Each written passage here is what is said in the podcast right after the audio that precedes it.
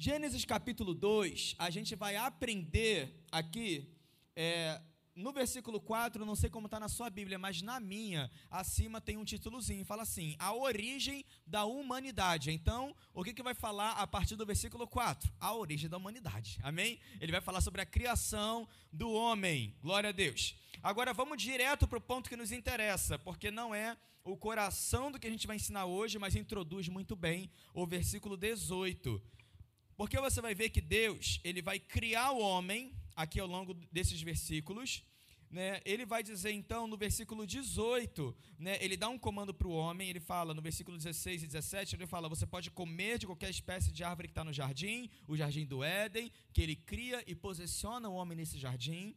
Ele fala para ele não comer da árvore do conhecimento do bem e do mal, porque se ele comer, certamente vai morrer. A gente conhece, estudando a palavra, que o homem e a mulher, infelizmente, desobedecem, comem e morrem espiritualmente, mas essa é uma outra lição, esse é um outro ensinamento. Vamos olhar para o que acontece no versículo 18. Diz assim: Então declarou o Senhor: Não é bom que o ser humano viva sem a companhia de um semelhante. Farei para ele alguém que o ajude e a ele corresponda. Perceba o seguinte: no coração de Deus, quando ele cria o ser humano, já está ali estabelecido no coração dele a conclusão que ele tira ao criar o primeiro é o sozinho. É, desculpa, é o seguinte, é o sozinho é ótimo, né? É o seguinte, que não é bom que ele esteja sozinho. Eu estou pensando rápido demais e tentando desacelerar aqui meu, minha mente e meu coração. Que a gente está na pegada, gente. Sábado, Strong Youth. Aí eu dei aula hoje de manhã junto com a pastora Pri. E agora tivemos o primeiro culto, agora o segundo. Amém. Glória a Deus. O Senhor é a nossa força. Me ajuda, Jesus. Não estou sozinho. Amém. Obrigado. Glória a Deus. Então, e adivinha só, Adão nem também deveria estar. Deus olha para Adão e fala assim: não é bom que ele fique sozinho. Em outras palavras, não é bom que o ser humano caminhe sozinho. Mas sabe o que é interessante? Ele fala assim: farei para ele alguém que o ajude a ele corresponda. Aí vem o versículo 19: Deus cria a mulher? Não. Olha que engraçado. Lê o versículo 19. Diz assim: Sendo assim, o Senhor modelou do solo todos os animais selvagens e todas as aves do céu, e em seguida os trouxe à presença do homem para ver como este os chamaria. E o nome que o homem desse a cada ser vivo, esse precisamente seria seu nome. E desse modo, o homem nomeou todos os animais, rebanhos domésticos, aves do céu, todas as feras. Entretanto, não se encontrou para o próprio ser humano alguém com que ele cooperasse e a ele correspondesse intimamente. Só então, no versículo 21, a palavra vai dizer que, que Deus, Yahvé, faz Adão cair em sono profundo. Leia aí comigo. Então Deus fez Adão cair em sono profundo e enquanto, enquanto este dormia, retirou-lhe parte de um dos lados do corpo e uma costela. E fechou o lugar com carne, com a costela que havia tirado do homem. O Senhor Deus modelou uma mulher e a conduziu até ele. Então exclamou Adão: Esta sim é osso dos meus ossos e carne da minha carne. Ela será chamada mulher, porquanto do homem foi extraída. Por isso, por esse motivo é que o homem deixa a guarda de seu pai e sua mãe para se unir à sua mulher e ele se torna uma carne. O homem e a mulher viviam nus e não se envergonhavam. Amém? Olha que interessante, sabe o que a palavra está dizendo aqui? Sendo né, preto no branco?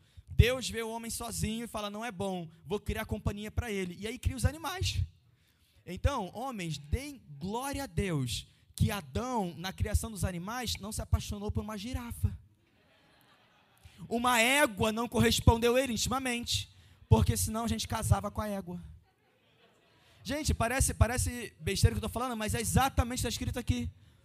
Depois que o homem não encontrou alguém correspondente, aí Deus vai, faz o homem dormir e cria a mulher. Aí ele fala: essa sim. E os homens podem glorificar, amém? É quase como agora Deus acertou. Misericórdia, né? Quem é a gente para falar que se Deus erra ou acerta, né? Mas tudo tem propósito.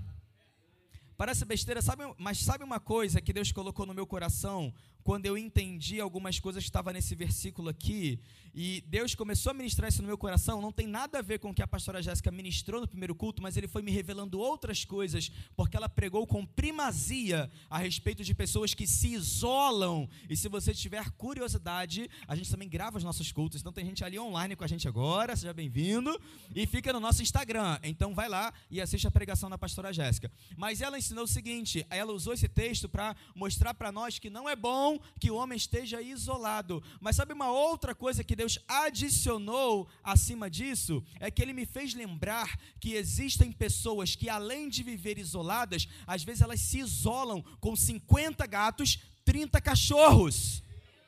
Entenda, não há nada de errado em amar animais mas eu já vi pessoas que têm um comportamento e chegam ao ponto de se isolar de tamanha forma, e aí o discurso delas é o seguinte: não, é, é, é, é difícil demais amar pessoas, então ela vai e tenta fazer o que é mais fácil: amar animais. Mas olha como parece, como é interessante olhar para a palavra e ver que Deus criou o homem, ver que ele está sem companhia, cria animais, mas, os, mas o homem não se satisfaz com a companhia deles. Eu acho que não é à toa que Deus colocou isso no meu coração para compartilhar aqui. Porque talvez existam pessoas que estão aqui nessa noite que têm desistido de ter relacionamento com homens porque acham difícil demais. E é muito. E sim, é, é, realmente é mais fácil. É muito mais fácil ter conversa com gato, cachorro? É. É. Ama você incondicionalmente. Não contraria sua opinião, que você acha o que é bom, o que não é.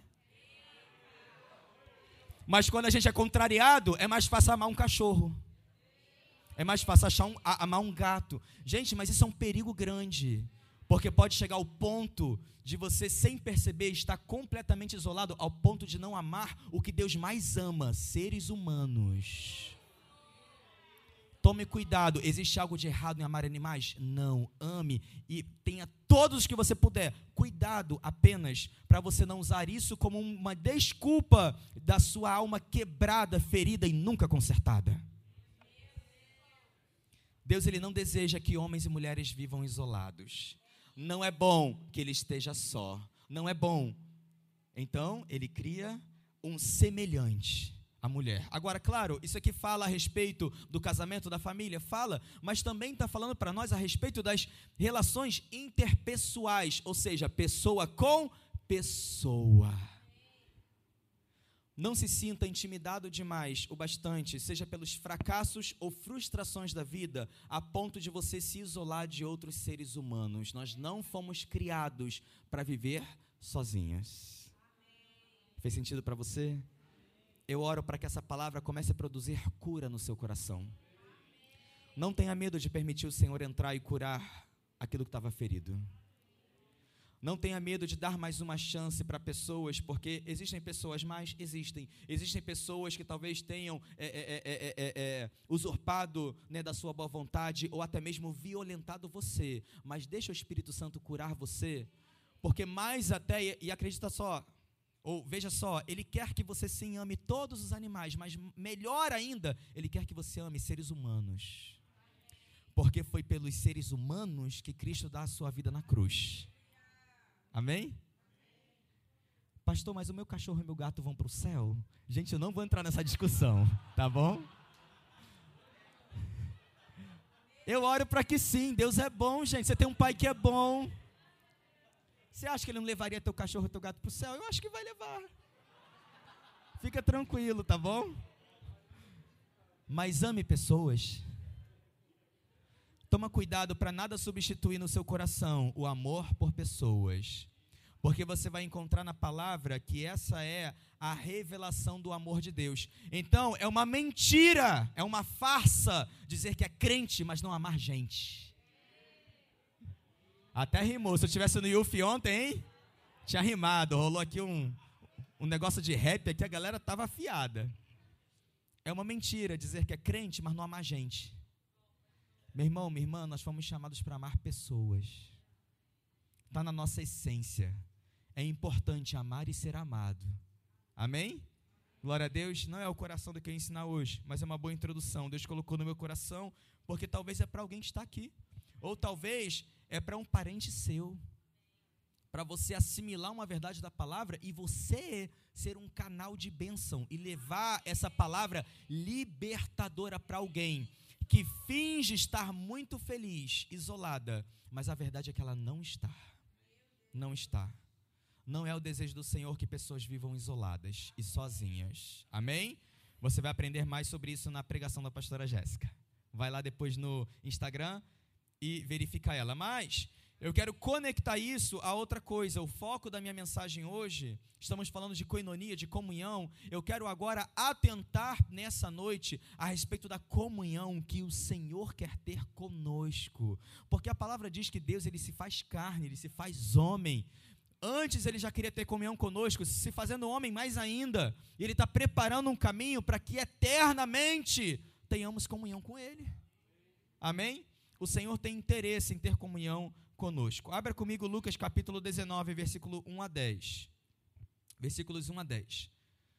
Lucas capítulo 19. Essa aqui é a única escritura, deixa eu ver, não, eu vou pular para outra, mas essa aqui é a escritura central que a gente vai ficar aqui hoje, tá bom? Uma mensagem muito simples, mas eu oro para que ela seja profunda no seu coração.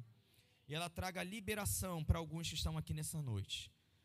Lucas capítulo 19, versos 1 a 10. Leia comigo, diz assim: Chegando a Jericó, atravessava Jesus a cidade. Eis que um homem rico chamado Zaqueu, chefe dos publicanos, buscava ver quem era Jesus.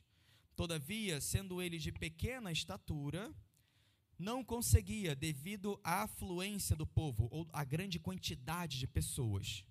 Por esse motivo, ele correu na frente da multidão, ele sobe numa figueira brava para observá-lo, para observar Jesus, pois Jesus ia passar por aquele lugar. Quando Jesus chegou àquele local, olhou para cima e o chamou: Zaqueu, desce depressa, pois preciso ficar hoje em tua casa. No mesmo momento desceu Zaqueu apressado e o recebeu com enorme alegria. Todos em meio à multidão que presenciaram o que se, o que se passou, começou a murmurar: Ele entrou na casa daquele pecador e vai hospedar-se lá.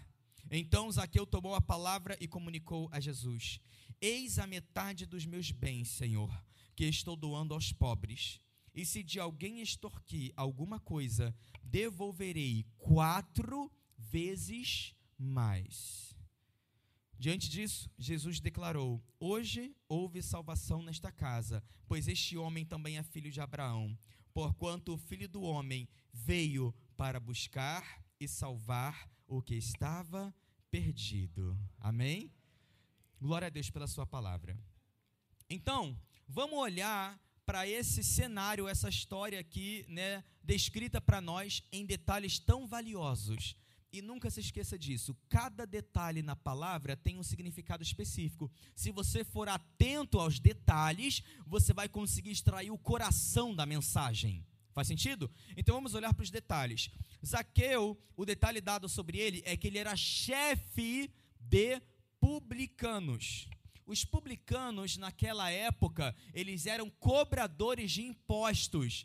Eles eram extremamente mal vistos pelo seu próprio povo, os judeus. Eles eram vistos como traidores, porque eles estavam ali numa posição em que cobravam impostos do seu próprio povo em prol do Império Romano. Então, o povo, né, ele via de uma forma ruim as pessoas que tinham esse trabalho, esse ofício.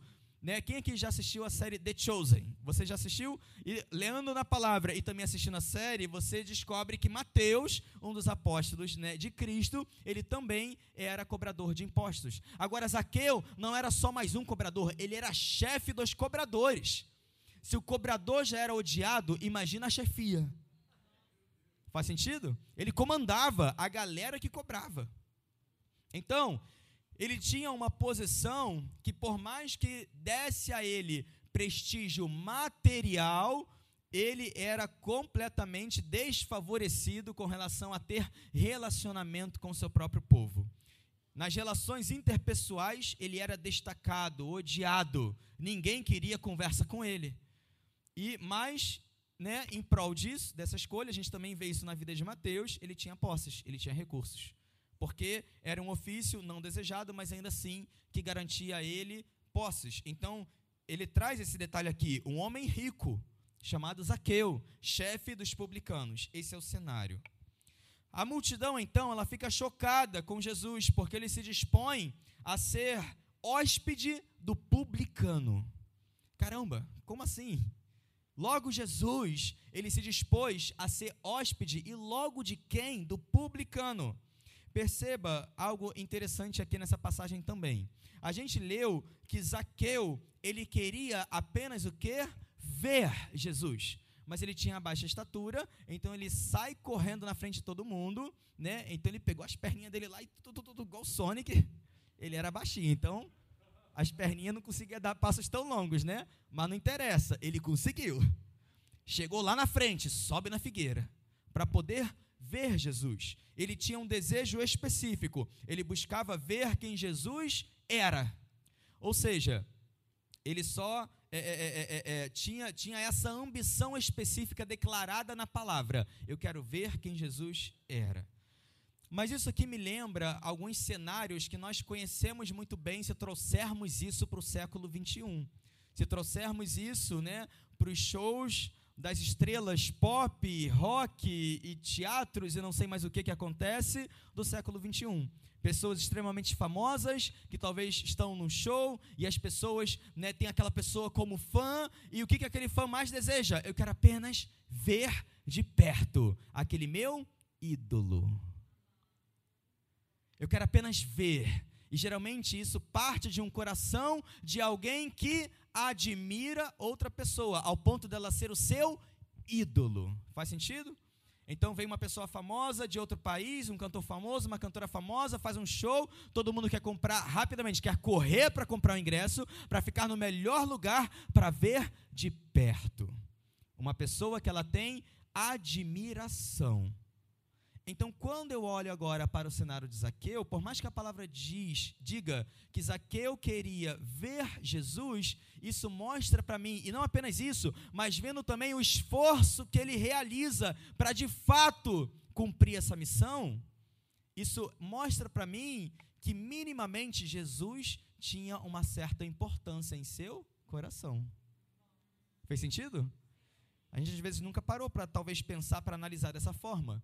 Ele queria ver Jesus, mas ele poderia, ah, eu sou baixinho, quer saber? Tem tanta gente aqui, eu vou só desistir. Não, ele desistiria fácil se não fosse importante. Mas porque era importante, ele resolveu correr na frente de todo mundo e ainda subir numa árvore. Amém? Então está conseguindo entender um pouquinho melhor a respeito do cenário? Então, uma pessoa né, que se dispõe a realizar um esforço tal para ver alguém, ou apenas para ver alguém, não se sentiria plenamente privilegiada e honrada se essa pessoa, né, ou se ele hospedasse essa pessoa? Pensa, uma pessoa, né, que dormiu na fila lá do Rock in Rio de três semanas atrás, mas não consegue chegar no culto na hora para adorar Jesus. Amém?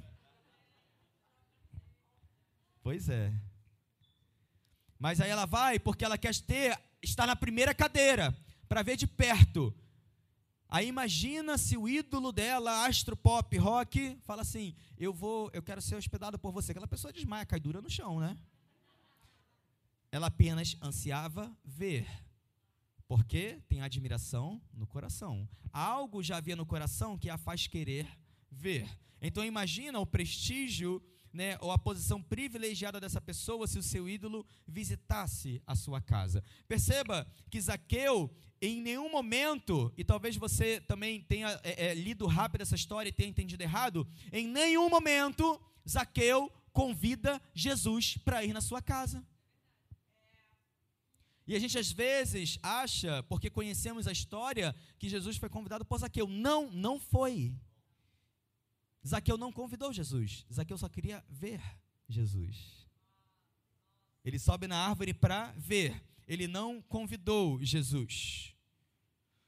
Mas ele ainda assim, ele realiza esse esforço, né, demonstrando, né, que Jesus era uma pessoa importante, valiosa para ele, valia a pena subir na árvore apenas para ser visto por aquele pecador, traidor do seu povo.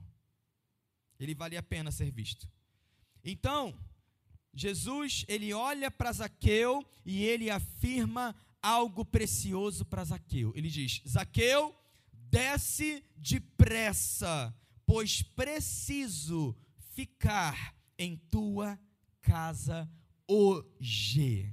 Glória a Deus. Meu irmão, minha irmã, entenda o seguinte: Jesus fez aquilo que a tua mãe e a minha mãe passou a vida inteira dizendo que a gente não deve fazer: se convidar para ir para a casa dos outros.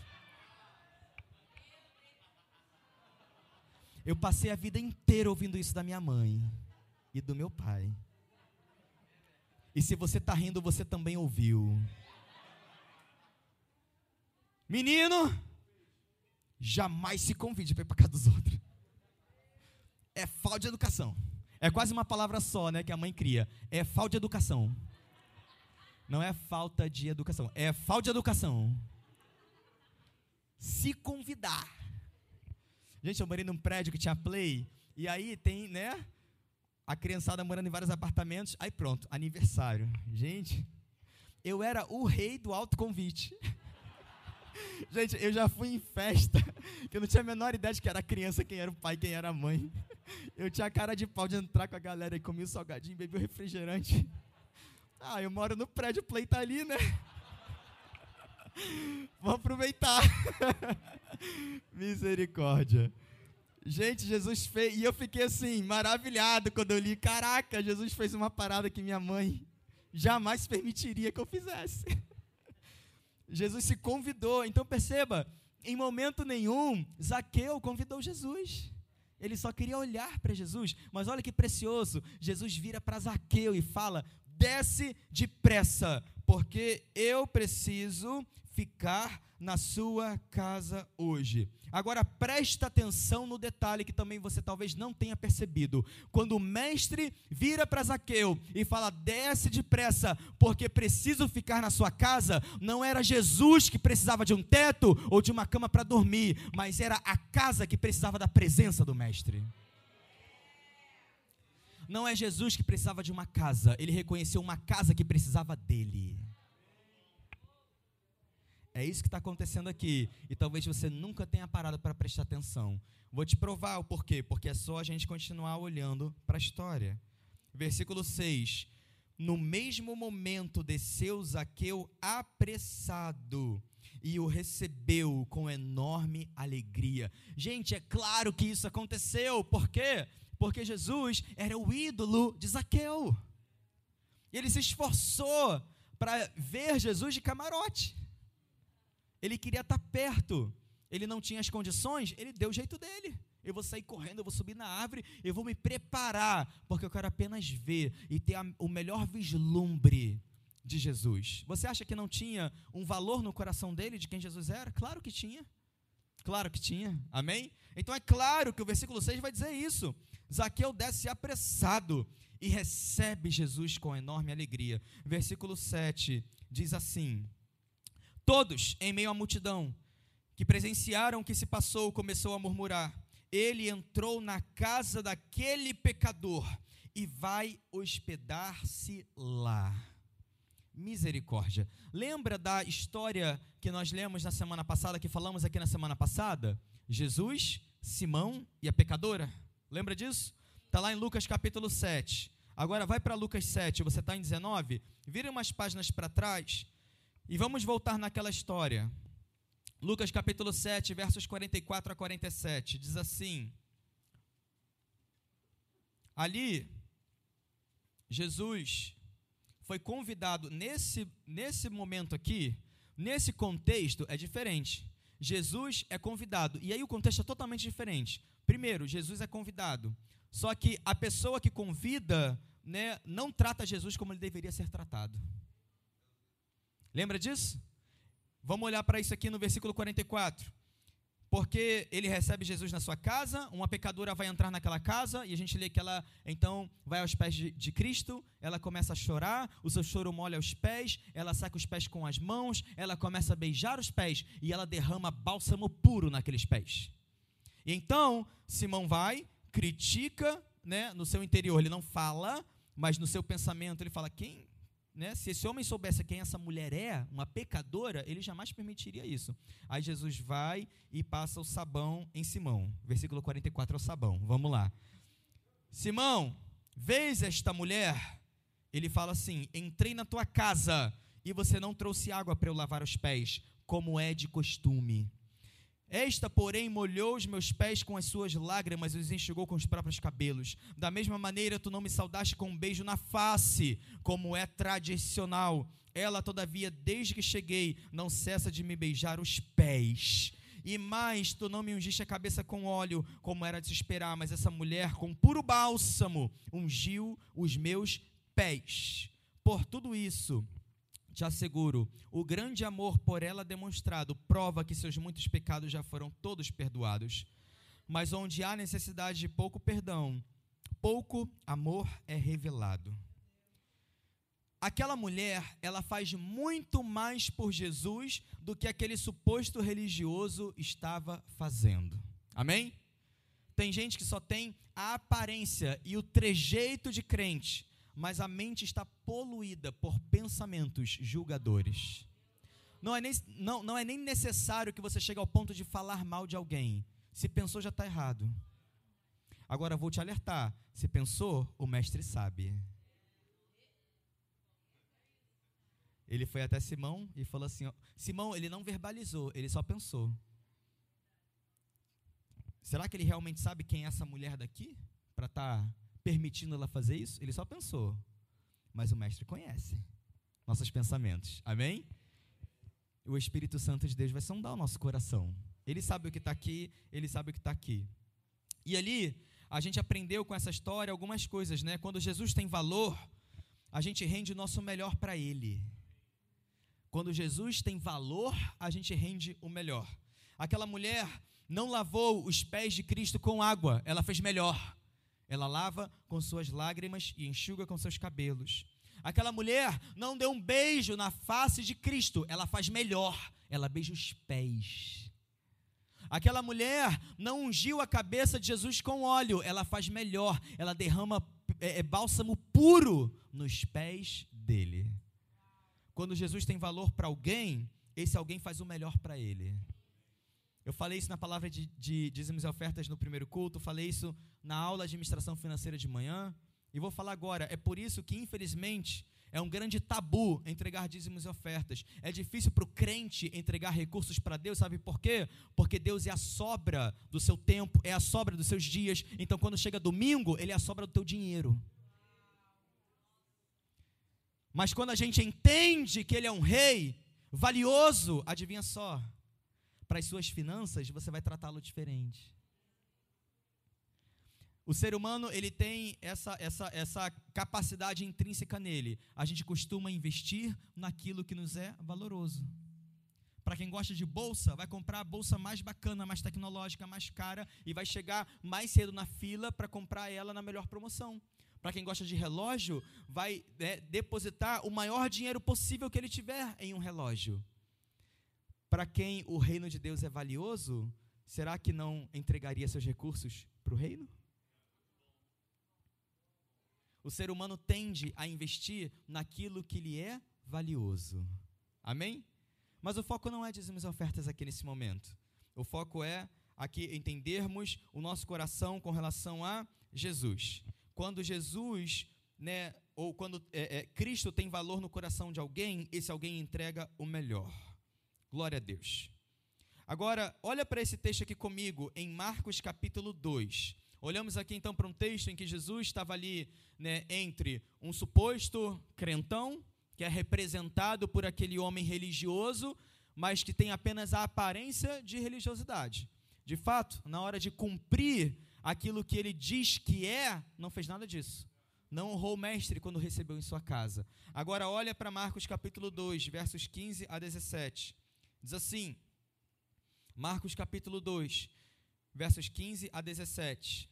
Aconteceu que em casa de Levi, na casa de Levi, publicanos e pessoas de má fama, olha aqui de novo, as mesmas pessoas, publicanos, e pior ainda, pessoas de má fama, que eram numerosos e seguiam Jesus, estavam à mesa com ele e seus discípulos. Quando os mestres da lei, que eram fariseus, o viram comendo entre os publicanos e outras pessoas mal afamadas, perguntaram aos discípulos de, Jesus: por que ele se alimenta na companhia de publicanos e pecadores? Ao ouvir tal juízo, Jesus lhes ponderou: Não são os que têm saúde que necessitam de um médico, mas sim os enfermos. Eu não vim para convocar os justos, mas sim pecadores. Glória a Deus pela Sua palavra. Amém. Perceba, querido, Jesus, ele anseia por ter na sua mesa aqueles que precisam da sua presença. Jesus anseia por ter na sua mesa aqueles que precisam da sua presença. De novo, Jesus está dizendo: Zaqueu, desce depressa. Olha os detalhes de cada coisa que a gente lê na palavra. Zaqueu, desce depressa. Porque o que? Ele disse: Eu preciso ficar na tua casa. De novo, não era Jesus que precisava de um teto, era uma casa que precisava da presença. Amém? Meu irmão, minha irmã, eu não sei você, mas eu preciso de Jesus. Eu preciso todos os dias. Eu preciso dele na minha vida, nos meus pensamentos, na minha casa, na minha família. Todos os dias eu preciso de Jesus. E porque preciso, eu posso estar à mesa. Porque preciso, posso me sentar à mesa. É o meu prazer estar na presença do meu rei. Eu oro que seja o seu prazer também. Amém? Então, enquanto a multidão reclamava de Jesus ir à casa do publicano Zaqueu, a gente aprende que Jesus não apenas queria ir até aquela casa, mas tinha a revelação de que ele precisava. Ele tinha a revelação: eu preciso ir até aquela casa. Talvez existam pessoas que estão aqui nessa noite que, se você for sincero e transparente comigo, você nem queria estar aqui, mas talvez você esteja aqui porque você assume que precisa. Talvez você reconhece que você nem queria estar num group, mas como pastor, eu estou aqui dizendo para você, como temos aprendido nas outras semanas, você precisa estar em um. Existem lugares que não estaremos porque queremos, precisamos estar, ou nós estaremos porque precisamos estar. Porque faz parte de quem nós somos, e precisamos porque é ali onde Jesus está. Você precisa estar aqui porque é onde Jesus está. Você precisa estar nas casas, nos nossos grupos, porque é onde Jesus está. E agora, completando tudo isso, a sua casa também precisa de Jesus, é onde ele deseja estar. O louvor pode vir aqui à frente, por gentileza. Glória a Deus. Então a gente tem aprendido a importância da reunião da igreja, a gente tem aprendido a reunião da igreja nas casas, mas hoje eu apresentei para você um cenário em que Jesus, ele revela para nós o seguinte: a casa precisa da presença dele. De novo, essa é uma análise que só você pode fazer a respeito da sua casa. E quando eu falo a sua casa, eu estou falando sobre duas coisas. Eu estou falando sobre essa casa ou seja, você, e eu estou falando também da sua casa, seu lar, sua família, aqueles que moram contigo. Você já se perguntou isso? Talvez hoje. Eu tenho sentido minha casa vazia? Essa e a minha também? Eu vim aqui para dizer a você que Jesus é o maior interessado na coinonia contigo é o primeiro interessado em dizer para você, meu filho, minha filha, abre depressa as suas portas. Eu preciso ir até a sua casa. Filho, filha, abre depressa. Eu preciso estar com você.